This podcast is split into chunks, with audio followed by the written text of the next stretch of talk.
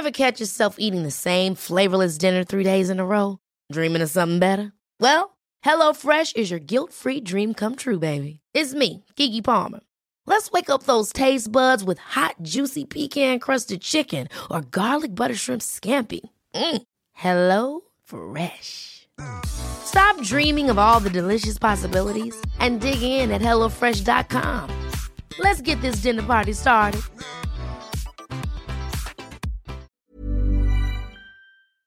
Bonjour à toutes et à tous, bienvenue dans le podcast La Sueur. Salut Big Rusty, j'espère que vous allez bien, j'espère que tu vas bien Big Rusty. Yes, impeccable. Et bah formidable, on va parler de Charles Oliveira contre Khabib Nurmagomedov. Oui, ça va se faire. Ça a été officialisé pour le 14 juillet prochain. Arrête ça. Non, mais bah, désolé, désolé les gars, désolé. Mais il y a de plus en plus de personnes qui commencent à dire oui, j'ai même vu des petits mèmes sur Twitter, c'est euh, devenir, devenir mature, c'est se rendre compte que Charles Oliveira est meilleur que Khabib Nurmagomedov. Oh Ouais, et il y, a pas mal de petits trucs comme ça qui commencent à fleurir ici et là, et nous on va se poser la question, c'est un, est-ce que ce combat pourrait se faire à terme? Et surtout, est-ce que Charles Oliveira est meilleur sur le papier que Khabib Nurmagomedov? Puisque malheureusement on ne verra jamais le combat, même si vous le savez, ce qui est en préparation du côté de l'UFC, court moyen terme. Charles Oliveira contre Islam Makhachev. Générique Bigosti. Qu'est-ce que tu racontes? Oh là là là, là, tu me fatigues. oh l'acte manqué, putain. Oh, libre Charles Oliveira contre Islam Makhachev. Générique Bigosti. Soit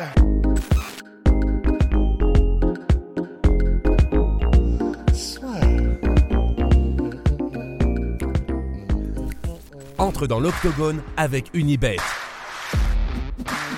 Qui sera le vainqueur du combat En combien de rounds Fais tes paris sur l'app numéro 1 et profite de 150 euros offerts sur ton premier pari. Alors donc, oui, il y a de plus en plus de personnes qui commencent à s'exprimer sur Habib Nurmagomedov contre Charles Oliveira. Qu'est-ce que ça aurait donné? Quelle est leur place dans l'histoire? Personnellement, hein, euh, je mets toujours Habib un cran au-dessus. Défense de ceinture. Après, je vais laisser la parole à Big Rusty. Ne vous inquiétez pas parce que je sais que vous êtes là pour ça. Bah euh, non. Défense de ceinture. Partir au sommet. Et surtout la manière avec laquelle il a défendu ses ceintures et surtout comment il a défendu ses ceintures. Moi, je, le dis à chaque fois avec Charles Oliveira, c'est extrêmement impressionnant la manière dont il arrive à retourner les combats. Mais entre quelqu'un qui roule sur ses adversaires de A à Z et une autre personne qui les laisse quand même s'exprimer, et même si à ce côté qui est tout aussi spectaculaire, même peut-être plus de se dire que avec Charles Oliveira, le moment où on commence le combat, finalement quand il s'est pris son premier knockdown, bah je trouve que c'est quand même t'as moins ce sentiment de domination qu'avec un Khabib Nurmagomedov et c'est pour ça que moi je suis même assez choqué, tu vois, des des gens sur les réseaux sociaux qui restent sur putain Charles Oliveira, c'est dingue, on n'a jamais vu ça, il écrase tous ses adversaires. Alors oui, chaque fois que vous prenez le deuxième round ou le troisième round, il écrase ses adversaires, mais à chaque fois t'as quand même ces moments où clairement on voit un mec qui est, il est pas en perdition, mais tu vois, il est à ça du point de rupture, tu vois. Et pour moi, euh, c'est pas quand on, quand je prends les performances dans leur globalité, je peux vraiment pas le mettre au niveau d'un Khabib Nurmagomedov, ni même d'autres. Ni même d'autres champions, parce qu'à chaque fois, ça, se joue à pas grand chose, quoi. Là, vous avez qu'à voir la vidéo Fight Motion de l'UFC euh, sur euh, les plus belles frappes du main event de l'UFC 274. Bah, jusqu'à ce que ça aille bien pour Charles Oliveira, ça n'allait pas du tout bien. Bah c'est ça. En fait, c'est ce qui est ce qui est ce qui est délicat un petit peu, c'est qu'il y a on a un biais, je pense, beaucoup d'entre nous et moi le premier, et je m'en rends compte.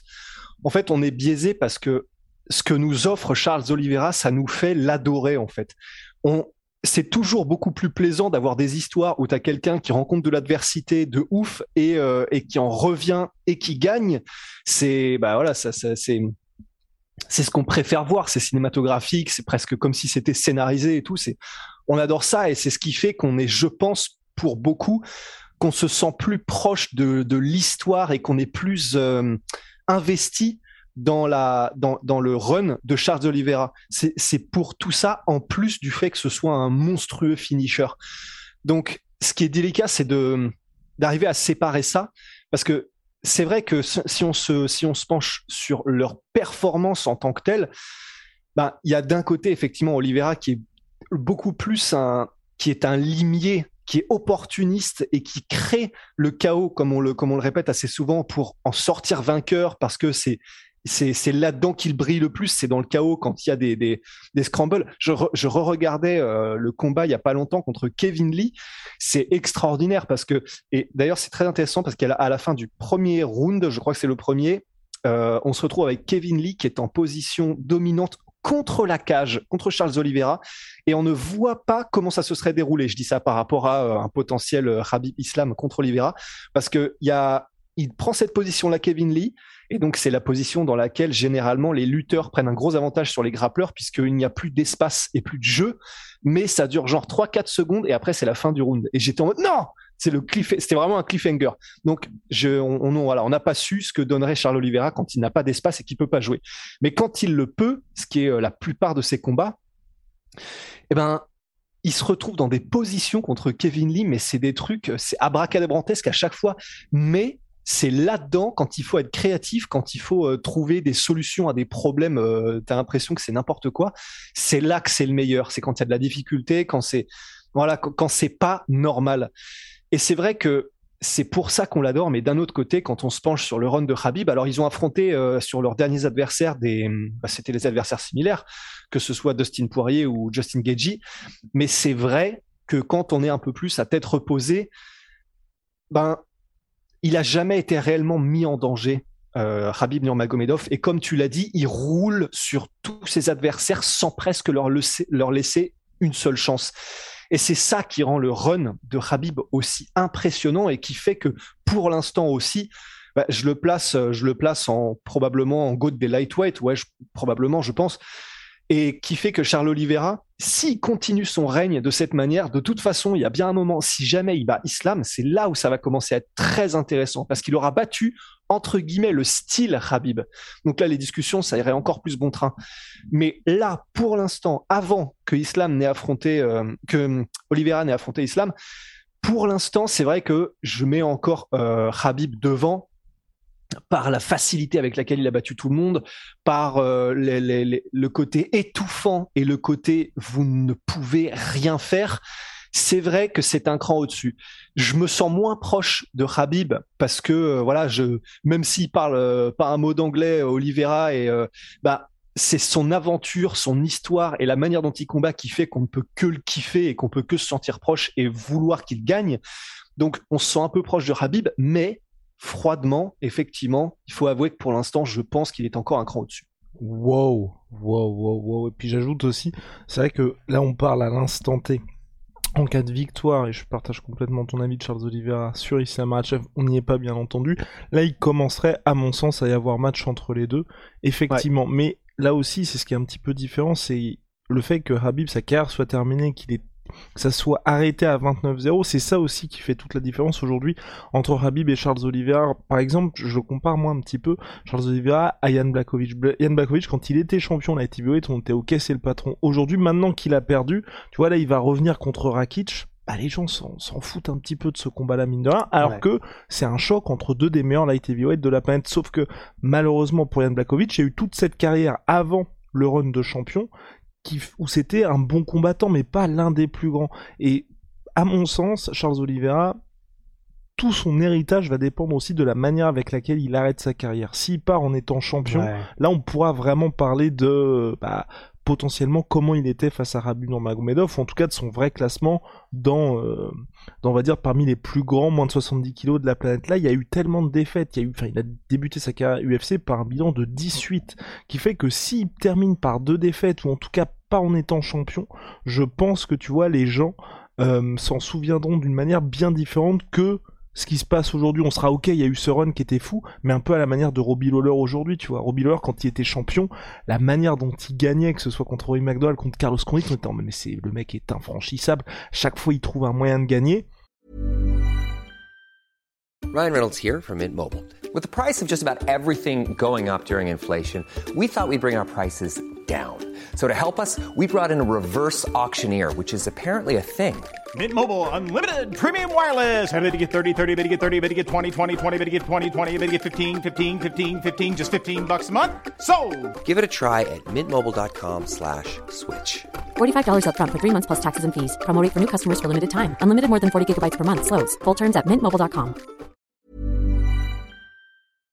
Et je pense qu'aujourd'hui, si nous deux, on faisait un classement des plus grands welterweight de tous les temps, on aurait tendance à oublier Robbie Lawler quand on serait dans le vrai. top 5, tu vois. Parce que, Ouais.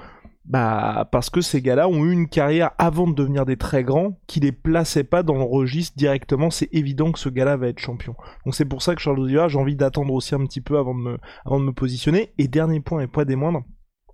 Si Charles Oliveira a battu Justin Gaethje, si Charles Oliveira a battu Dustin Poirier, bah il y a aussi un truc qui compte et pour moi c'est là que tout se fait, c'est que c'est Habib le premier à l'avoir fait. C'est le premier Habib à avoir mis euh, en évidence le fait que, ok, tout le monde parlait de la lutte de, de la lutte de Justin Gaethje, il y avait toute une mystique autour de ça, en mode c'est impossible de le mettre au sol, le gars s'est entraîné avec Jordan Burke qui est médaillé olympique, enfin bref, très très compliqué, et finalement bah, il a montré que malgré la très bonne défense de takedown de Justin Gaethje, il pouvait être amené au sol, et qu'une fois qu'il était au sol, bah clairement il y avait quelques limites, tu vois. Contre Dustin Poirier, le run sur lequel était Dustin Poirier, en ayant tapé Max Holloway, en ayant tapé Justin Gaethje et tous les contenders possibles, c'est le premier à avoir mis fin à de, le monstre Dustin Poirier lightweight, c'est Rabib Nurmagomedov, tu vois. Et ça aussi, pour moi, dans les mémoires, ça joue énormément d'être le premier à réussir à poinçonner ce truc-là. Un peu comme John Jones avec Daniel Cormier, tu vois. Daniel Cormier, ensuite, il a perdu contre Miocic,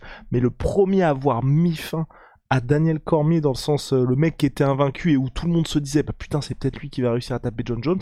Bah c'est John Jones qui a dit bah non en fait regardez chaque fois que vous vous affrontez vous finissez par perdre. Et pour moi ça aussi ça joue dans l'imaginaire collectif et dans le truc qui va faire que nous dans je sais pas moi si Rabim ne revient pas dans 15 ans 20 ans on dira putain il y a un mec qui est arrivé il est monté à 29-0 il s'est barré et il a terminé les trois plus gros stars à l'instant T et euh, à la fin il a dit bah je veux plus combattre parce que mon père n'est plus là et ça ça, ça compte énormément pour moi aussi Non, c'est clair. C'est, tu vois, j'avais pas vu ça sous cet angle, mais c'est vrai que ça rentre en ligne de compte.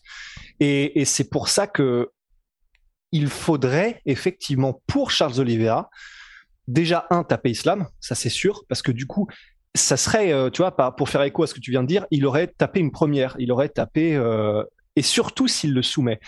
Il aurait Ouais. battu Charles euh, Islam Makhachev, il aurait battu, mais c'est même, tu sais, c'est méta, tu vois, il aurait battu le style Habib, le protégé, le prince, euh, et ce qui aurait été une première, parce qu'il a été mis KO euh, Islam Makhachev, mais c'était donc un KO et c'était un- plus une surprise euh, qu'autre chose. Et puis, enfin, de toute façon, voilà, c'était c'est quelque chose qui est instantané. Il a fait une erreur, il s'est fait choper, et ça arrive. Mais c'est pas sur son style qu'est revenu la, qu'est revenu la faute. Donc, c'est vrai que, en fait, je te rejoins. Si il commence à faire des premières, c'est là où il entrera dans l'histoire. Donc, ça peut être Islam Makhachev déjà, parce qu'il ferait ce que donc personne n'a réussi à faire. Et ensuite, ben, c'est vrai que là, j'ai du mal à le voir parce que même s'il est encore jeune, je crois qu'il a que 32 ans, entre guillemets, Charles Oliveira, mais on, le dit toujours, il y a l'âge et le kilométrage. Et vu les guerres qu'il a déjà fait et vu le fait que c'est un vétéran, mais hardcore de l'UFC, déjà Charles Oliveira, ben, il en a peut-être plus, entre guillemets, pour très, très longtemps non plus, tu vois. Donc, euh, et je sais que ça fait bizarre, hein, c'est comme José Aldo. José Aldo, c'est pareil, en fait, euh, on se dit, mais le mec, c'est un dinosaure. En fait, il est pas si vieux que ça. hein. Et, mais le truc, c'est que là, vu les combats qui sont en préparation, c'est vrai que bah, que ce soit peut-être Connor, que ce soit euh, peut-être Islam Makhachev, donc ce serait bien, ou que ce soit un, un, autre euh, de, des Chandler, des machins qui auraient gagné entre temps, entre guillemets, ça ne l'aiderait pas, ça l'aiderait financièrement et c'est ce qu'on veut tous. Mais c'est pas ça qui l'aiderait si on voulait parler de élever son statut en termes de GOAT lightweight. Et effectivement, ce qui pourrait, c'est les discussions qui commencent à y avoir de Volkanovski qui se chaufferait à monter en lightweight. Parce que imagine, il tape euh, Islam Makhachev, Connor, Volkanovski, et ensuite, et ce serait ça aussi très important, un nouveau lightweight qui serait sorti du lot de la nouvelle génération. Alors là, là, il y aurait un sacré match là. Ouais, et surtout, moi, c'est ce que je souhaite vraiment, c'est que Habib te revienne pour le 30-0, parce que sur le papier, ok, ok, ok, là il est à la retraite, mais ils appartiennent à la même génération.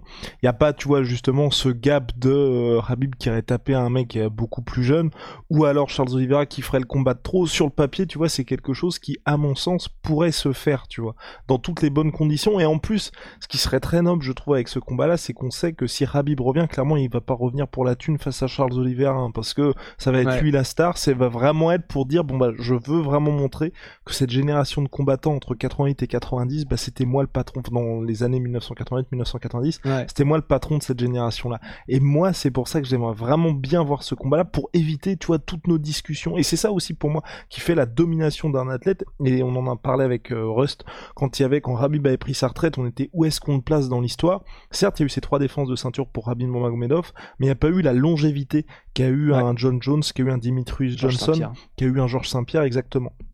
Et là, tu vois, le fait, et même s'il y a eu cette pause entre temps pour Habib, pour moi, ça, confirmerait finalement qu'il aurait, battu tous ces gars-là parce que il y a toujours eu les mêmes noms. Et là, y a, au sommet de la, catégorie, il n'y a pas eu de nouveaux mecs qui est apparu. Enfin, ok, vous allez me dire Michael Chandler, mais on voit bien que Michael Chandler est un cran en dessous, un cran en dessous de ces, mecs-là. Donc, clairement, il y a Charles Oliveira qui l'a pas affronté aujourd'hui. Et si Habib revenait pour confirmer ça, ce serait, bah, effectivement, il a tout écrasé, il peut partir sereinement, sereinement. En plus, il y aurait le fameux 30-0. Et si Charles Oliveira venait à battre Habib Nurmagomedov, au-delà d'avoir confirmé face à Islam, là il y aurait, oui, là il y aurait vraiment ce côté, bon bah voilà, t'as même plus l'astérisque qu'a eu mine de rien Tyrone Woodley tout au long de son règne, et même un peu Robbie Lawler, c'est bah ouais mais vous n'avez pas battu Georges Saint-Pierre. Et le seul qui a réussi à se défaire de cette énorme ombre pesante de Georges Saint-Pierre, c'est Kamaru Usman, tu vois, qui, l'a- qui a pas Mm. eu à l'affronter, mais à chaque fois, euh, Georges Saint-Pierre, qu'on lui pose la question, il était bah moi ça m'intéresse pas, le mec il est dans son prime, moi, enfin si je reviens c'est juste pour un seul combat, il était plus occupé, Georges Saint-Pierre, pour le super fight face à Rabib, ou même revenir comme il l'a fait contre Michael Bisping. En tout cas voilà, il a fallu quand même deux, enfin il a fallu qu'il y ait trois champions pour qu'il y en ait un qui arrive à se défaire de l'image de Georges Saint-Pierre, qui était quand même, enfin, Ouais. la dernière défense de ceinture de Georges Saint-Pierre, c'était en 2013 chez les welterweight. Et là, je pense que tu vois, Charles Oliveira, soit il y a ce combat contre Habib, ou soit à aucun moment on pourra s'empêcher de dire ah mais qu'est-ce que ça aurait donné s'il y avait eu ce combat contre Habib Nurmagomedov.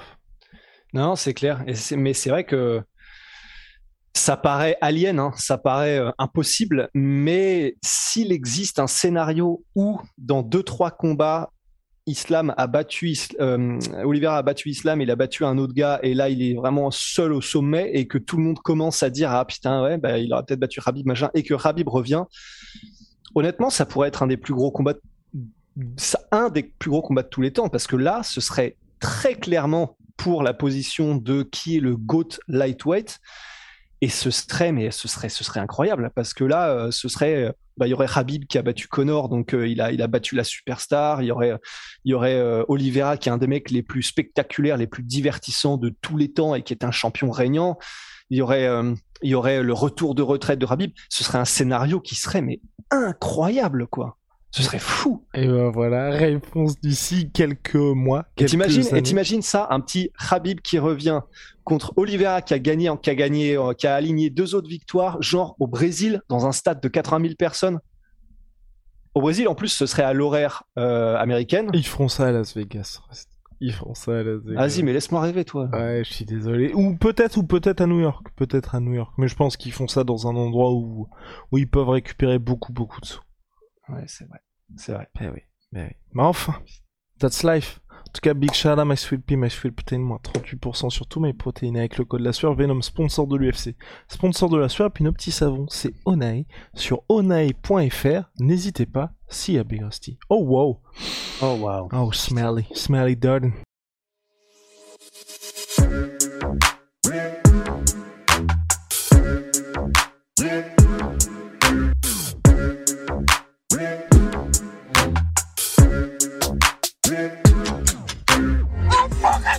dirty.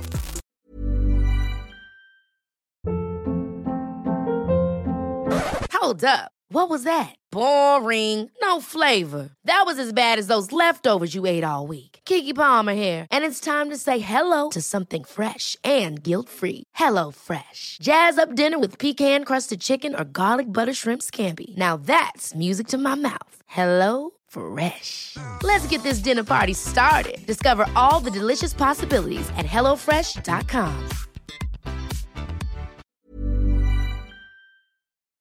Et voilà, c'est la fin de votre épisode du podcast La Sueur. Si ça vous a plu, n'hésitez pas à nous mettre les 5 étoiles sur Apple Podcast ou sur Spotify. Vous pouvez aussi nous laisser un petit commentaire, ça nous aidera beaucoup.